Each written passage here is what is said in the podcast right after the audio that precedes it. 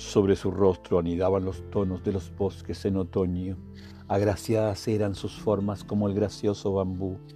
Desconocíamos sus proyectos para el futuro y aunque esperábamos para ella una vida larga como una cuerda y nunca transitoria como el rocío que cae por la mañana y se desvanece por la tarde, o como la bruma que se eleva a la oración y la aurora dispersa.